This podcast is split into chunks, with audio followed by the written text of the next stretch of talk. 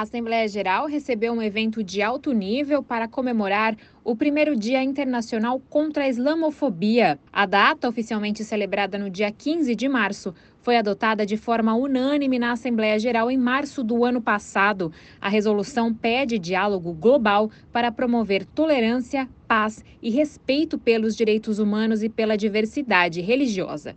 No evento, o secretário-geral da ONU, Antônio Guterres, afirmou que os quase 2 bilhões de muçulmanos em todo o mundo, que vêm de todos os cantos do planeta, refletem a humanidade em toda a sua magnífica diversidade.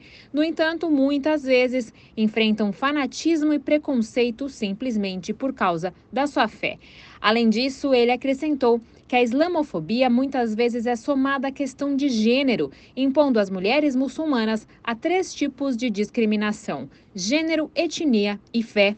O chefe da ONU chamou a islamofobia de veneno e avaliou que o ódio crescente que os muçulmanos enfrentam não é um desenvolvimento isolado.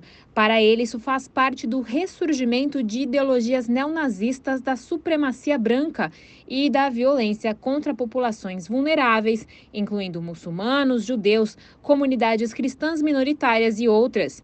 Guterres afirmou que a discriminação diminui a todos e fez um chamado para que as pessoas se posicionem contra e não aceitem ser espectadores do fanatismo. Ele destacou medidas da ONU como um plano de ação para proteger locais religiosos. Ele também pediu o aumento dos investimentos políticos, culturais e econômicos na coesão social. Da ONU News em Nova York, Mara Lopes.